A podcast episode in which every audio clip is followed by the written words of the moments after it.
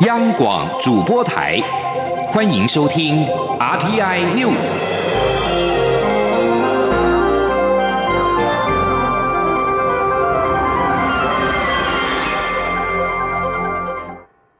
各位好，我是主播王玉伟，欢迎收听由央广主播台提供给您的 RTI News。今天是二零二零年二月二十一号，新闻首先带您关注。俗称武汉肺炎的 COVID-19 疫情持续升温，南韩出现超级传播者，确诊病例数暴增，而日本的情况也不容乐观，东北亚旅游风险日益攀升。中央流行疫情指挥中心指挥官陈时中在二十号宣布，将韩国的旅游疫情提升至与泰国与日本相同的第一级注意。但是，随着日本疫情的发展，陈时中在回应记者提问时也表示，很有可能将日本的旅游疫情提升至与新加坡相同的第二级警示。这里记者吴丽君的采访报道。武汉肺炎疫情犹如星火燎原，越烧越令人摇头。中央流行疫情指挥中心除了早已将中国大陆、香港及澳门的旅游疫情列为第三级警告外，新加坡的旅游疫情也被升为第二级警示，泰国和日本则被列为第一级注意。不过，喜爱前往日本及韩国的民众要难过了。疫情指挥中心指挥官陈时中二十号进一步将。将韩国旅游疫情提升至第一级注意，陈时中说：“南韩它的一个旅游疫情建议提升至第一级注意。”那南韩这两天病例数快速的增加，那也有大概八十二例了。整个来讲，虽然还有六例是感染源不明，虽然它是相对的集中，不过我们觉得这里应该有一个提醒民众，到韩国旅游时候应该予以注意，应该要遵守当地一般的预防措施，做好自我的保护。此外，随着日本疫情的发展，陈时中也在回应记者提问时表示，日本旅游疫情是否提。升至第二级警示，已从考虑中转为很有可能。他说：“日本的疫情哈，这样一波一波看下来，确实令人担心呐。那我想，我昨天是说考虑中哈，那我既然想说升级是很有可能的啊，升级是很有可能。”根据卫福部发布的国际旅游疫情建议等级表，旅游警示第一级为提醒注意，旅客需遵守当地一般预防措施；第二级为加强预警，需对当地采取加强防护；第三级则是避免所有非必要旅游，禁止旅客前往。中央广播电台记者吴丽君在台北采访报道。针对美国疾病管制与预防中心 （CDC）。指日本、新加坡、泰国、越南、南韩以及台湾的新型冠状病毒疫情已经进入社区传播阶段。对此，中央流行疫情指挥中心指挥官卫福部长陈时中表示，美方的认定根据应该是跟我国确诊的第十九案的感染源有关，当时还有待厘清。不过，在二十号已经找到了感染源，已经不是不明的感染源，所以会再向美方积极说明。蔡英文总统表示，现在发生的都是很零星的个案，不符合所谓社区传播的几个要件，社会大众不需要过度恐慌。而第十九例确诊的白牌车司机的感染源，就是当时研判的浙江返台台商。指挥中心表示，在该名台商的血液里面发现抗体，这项判断经过科学的验证。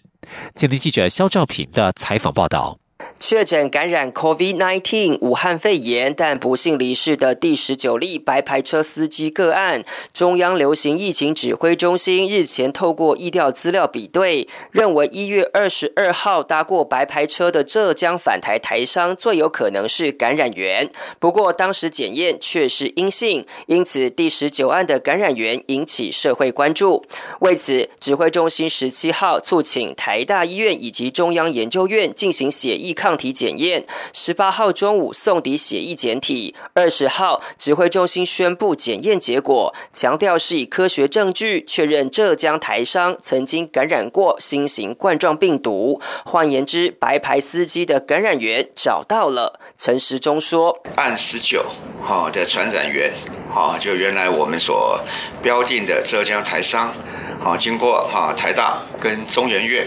好这两天积极的努力。”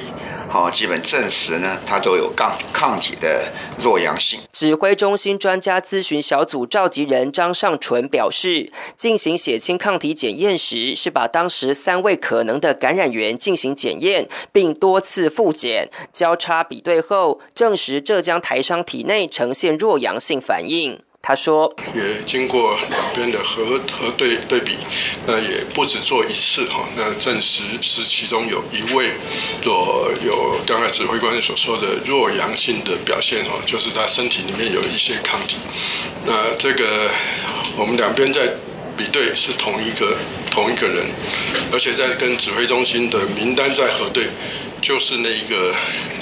浙江回来的那有咳嗽的症状那一位。”中研院生医所研究员林怡玲补充表示，他们是采用西方默点法方式进行交叉验证，证实其中只有一位台商的血液对新冠病毒有反应。指挥中心表示，针对第十九案一连串的家庭群聚事件，目前已经掌握接触者共两百四十八人，并已裁减两百四十七人，其中四人确诊，两百一十七人呈现阴性，还有二十六人检。验当中，未来将会持续监测这些接触者的健康情况。中央广播电台记者肖兆平采访报道。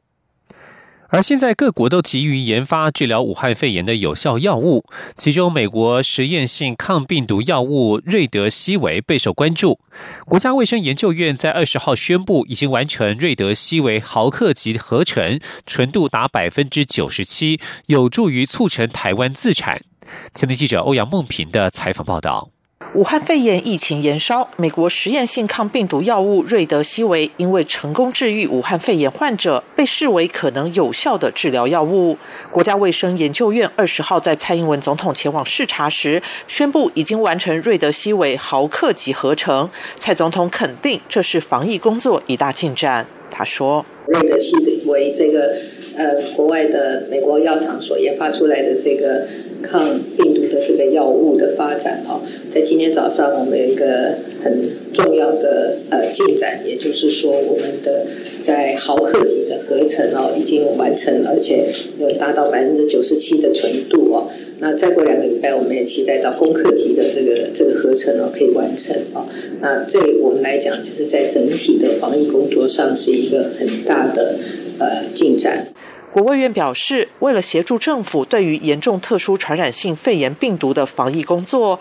国卫院再次利用对病毒药物的长期研究，以及当年对抗严重急性呼吸道症候群 SARS 与合成克流感的经验，积极从人工智慧找药、老药新用策略、瓦尔腾植物药及瑞德西韦等化合物适合成四方面积极进行，希望能够结合国内医院、学研机构以及业者的力量，与短期。体内找到治疗药物，降低国人的恐慌。中央广播电台记者欧阳梦平采访报道。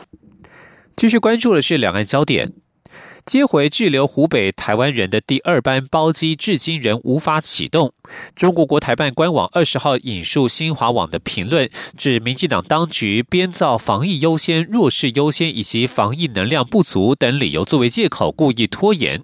蔡英文总统在二十号下午回应表示，关于第二班包机的相关作业，我方都已经准备好，随时可以出发。他希望中国可以理解并尊重我方的严谨态度，在我方已准备好的情况之下，能够配合。毕竟政府要保护台湾所有人民。而针对国人滞留在中国湖北省的照顾关怀，陆委会副主委邱垂正二十号表示，从一月二十四号到二月十九号为止，陆委会和海基会服务滞留民众或在台家属，总计有一千三百三十人次。邱垂正并且强调，政府非非常关心滞留在中国大陆民众的状况。陆委会与海基会经常透过电话关怀以及说明最新的情形，让滞留民众或者在台家属能够安心。前天记者王兆坤的采访报道：滞留中国大陆民众有关慢性病患者药物需求、子女教育衔接、返台后工作不保、金钱粮食已用尽等问题，邱垂正指出。陆委会都已转请教育部、劳动部等相关主管机关给予协助，或由海基会联系当地台商协会给予必要协助。邱垂正说：“政府要在这里重申，在湖北滞留的民众，都是我们的同胞，我们有责任为他们提供最好的照顾。希望在台湾的民众也能给予他们更多的关怀。媒体日前报道滞留湖北国人的陈情书内容，他们想知道政府为何坚持包机要由华航执行，也希望政府体恤百姓，尽快同意跟上次一样，由东方航空包机再送返台。关于我国护照无法揭露持有者的中国旅游史问题，邱垂正表示。是否要在护照上完整注记入出境记录？涉及领悟与入出境实务议题，陆委会将会同外交部、移民署等主管机关进行通盘演绎。至于港澳人士使用第二本护照的问题，邱垂正指出，使用第二本护照从第三地入境，以规避我防疫措施，这种做法确实令人担心，所以此事也将会同相关机关研商。让防疫做到滴水不漏。此外，美国政府将中国环球电视网等五家露媒列为外国使团。邱垂正表示，将持续关注此事后续发展，并会同主管机关讨论妥适的应应作为。中央广播电台记者王兆坤台北采访报道。而在台美中三方关系方面，美国国防部副助理部长施灿德二十号表示，中国主权观点与美国利益相抵触，尤其是武统台湾的部分。他指出，北京是美国面临最严峻的安全挑战，美方将致力与其在平时竞争，在冲突当中取得胜利。美中经济暨安全检讨委员会二十号在国会举办的听证会，聚焦中国军事投射能力以及美国国家利益，并且邀请主管主管中国事务的施灿德出席作证。施灿德在书面证词当中表示，在短短数十年的时间，中国人民解放军进行近代历史当中最具野心的军事现代化，并且在中国国家主席习近平上任之后加快脚步。施灿德举例，中国目前有两百万左右的军力，国防预算也从一九九九年的两百八十亿美元大幅增加到去年的一千七百七十亿美元，在全球仅次于美国。此外，根据部分人士估计，中国拥有全球最庞大的海军资产。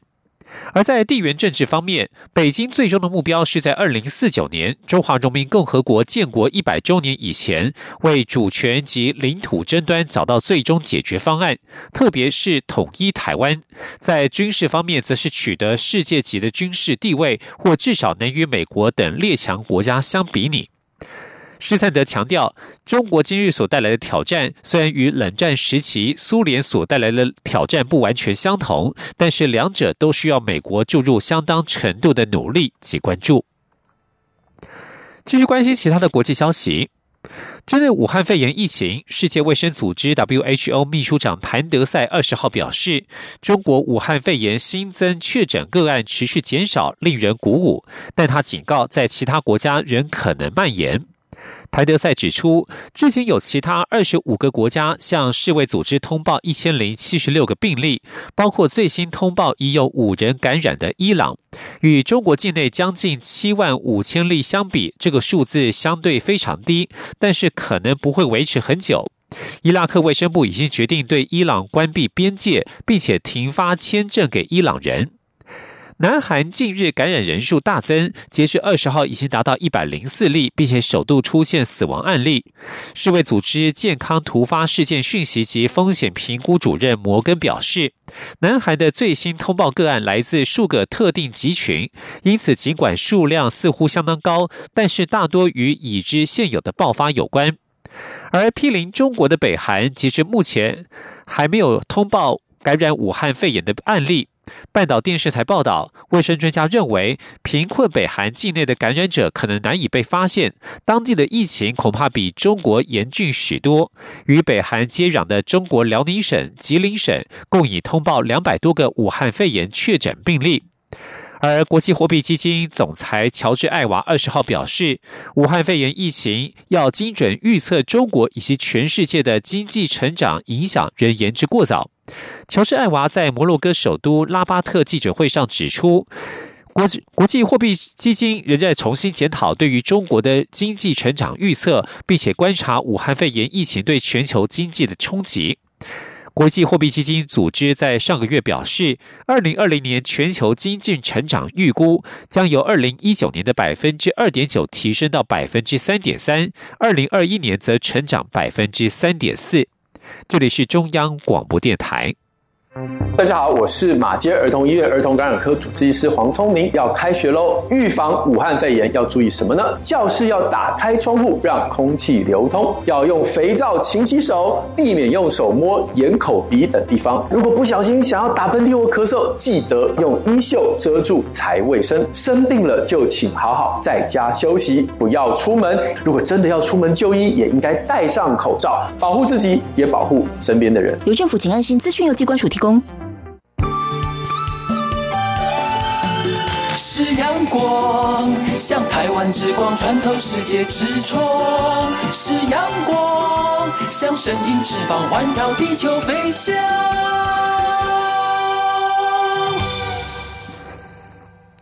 各位好，我是主播王玉伟，欢迎继续收听新闻。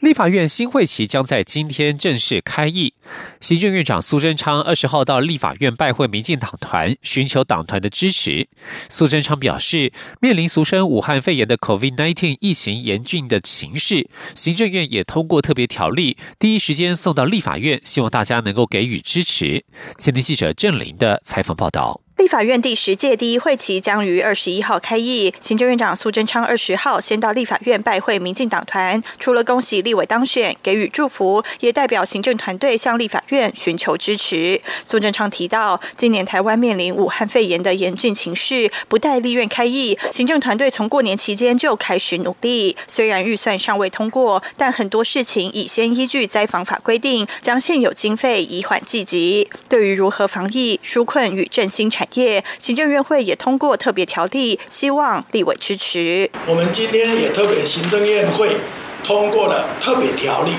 那也会第一时间送到大院来，还请各位委员先进支持指教，让他能够最快时间通过。因为要特别条例通过，接下来就特别预算也会在第一时间送到。那大家的宝贵意见，我们都会尊重。苏贞昌也提到，立法院即将开议，他也在院会中特别要求所有部会首长，在立法院开议期间，为了对立院表示尊重，除了陪总统接见外宾或是非常重要、一定要亲自处理的事务，并经抱怨同意请假之外，都一定要亲自出席。也请各位委员多多给予指教。央广记者郑玲采访报道。而除了目前因应疫情最重要的纾困条例，国民党团在二十号也公布新会席的其他优先法案，包括了国会改革、放宽青年参政等等。国民党团主张修正宪法与选罢法等多项法案，将选举权与被选举权降为十八岁。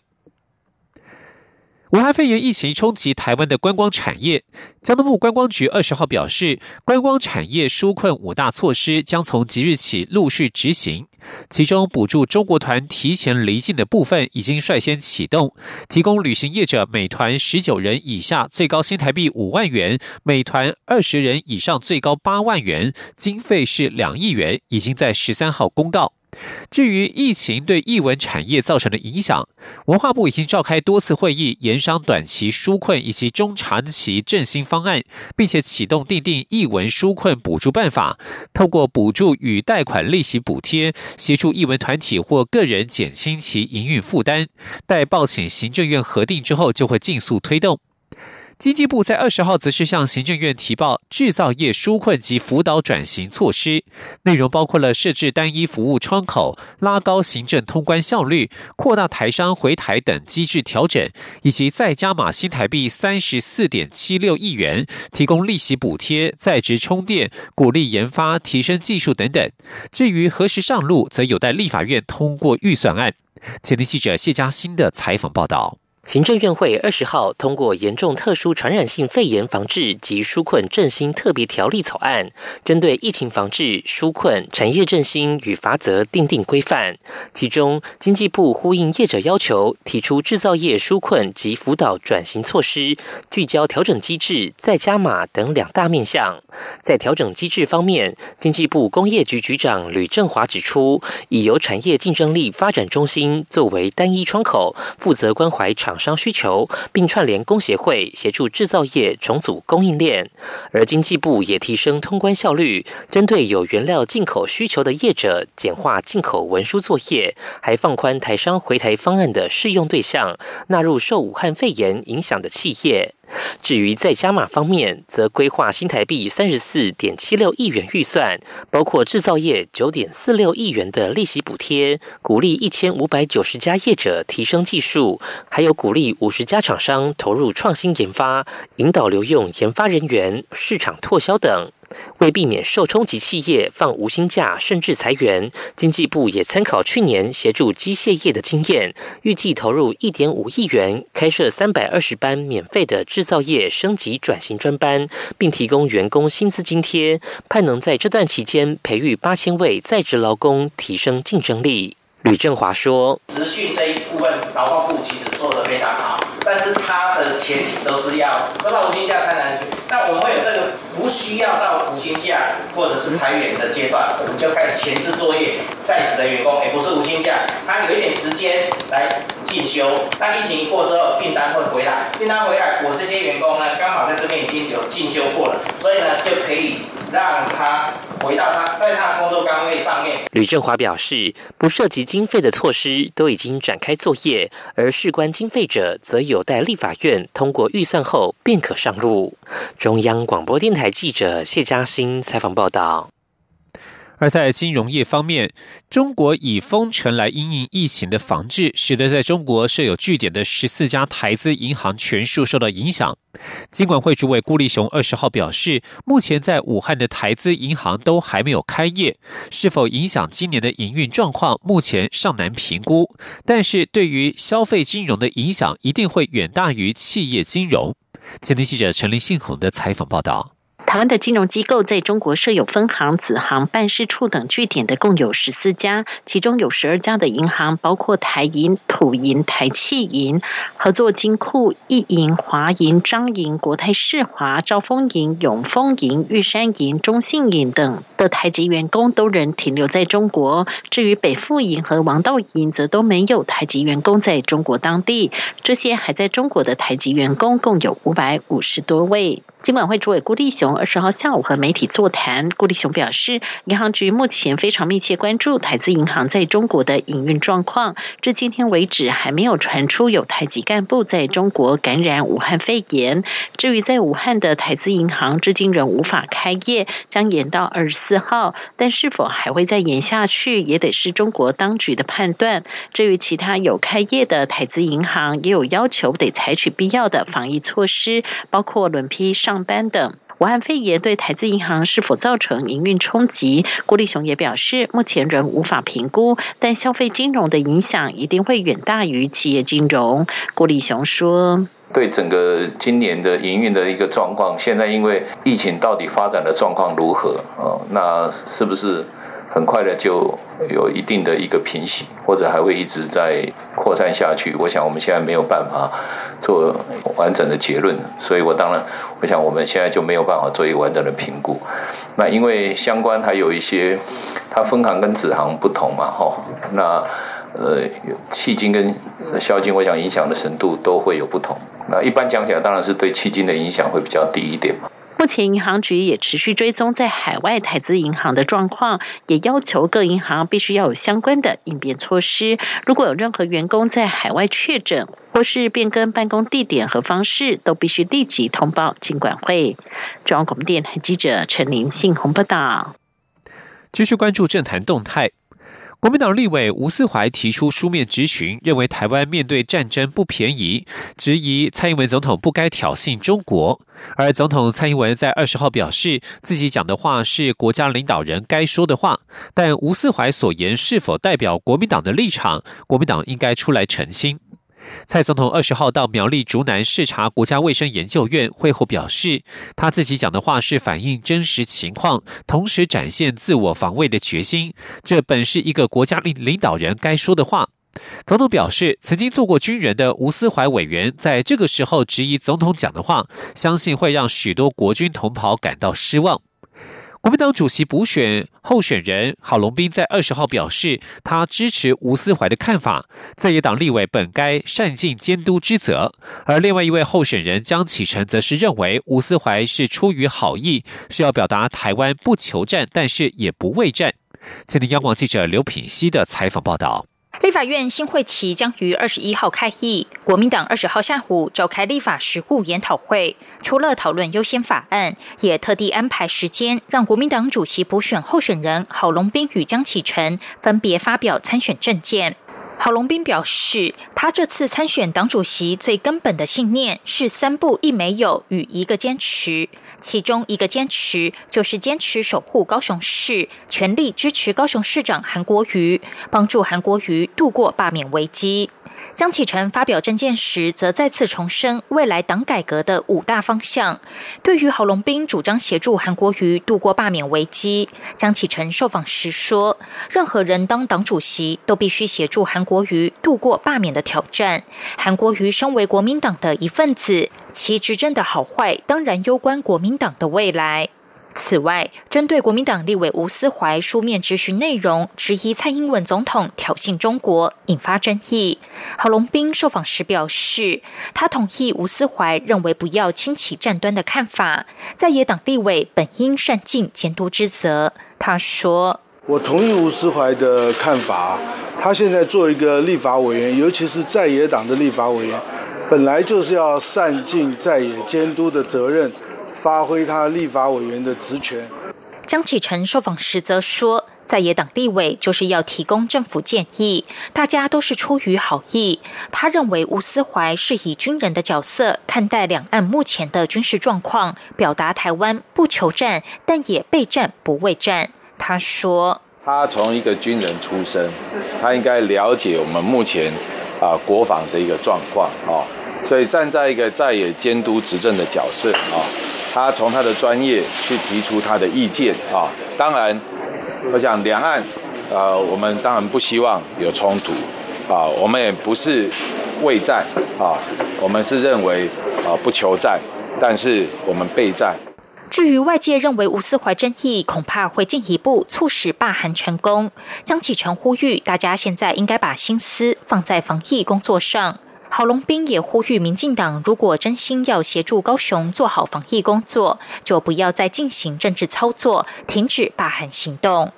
央广记者刘聘熙在台北的采访报道。继续关心国际消息，